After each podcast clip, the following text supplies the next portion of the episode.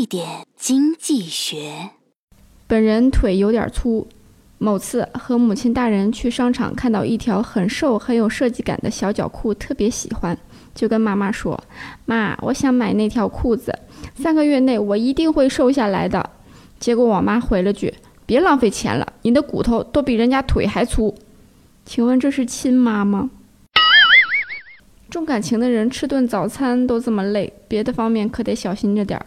前不久，一年只有一次的电商狂欢双十一，想必很多人都参与了。有报道称，一位大姐不仅在双十一这一天囤了一家人半年要吃的牛肉，还特地买了台冰箱回来装。明明是为了省钱才买的产品，却又白白多花了冰箱的钱。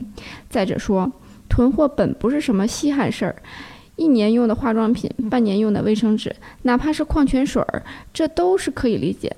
可是囤牛肉还真是少见。况且肉质类还是新鲜的，比较健康。这不正是捡着便捡着便宜？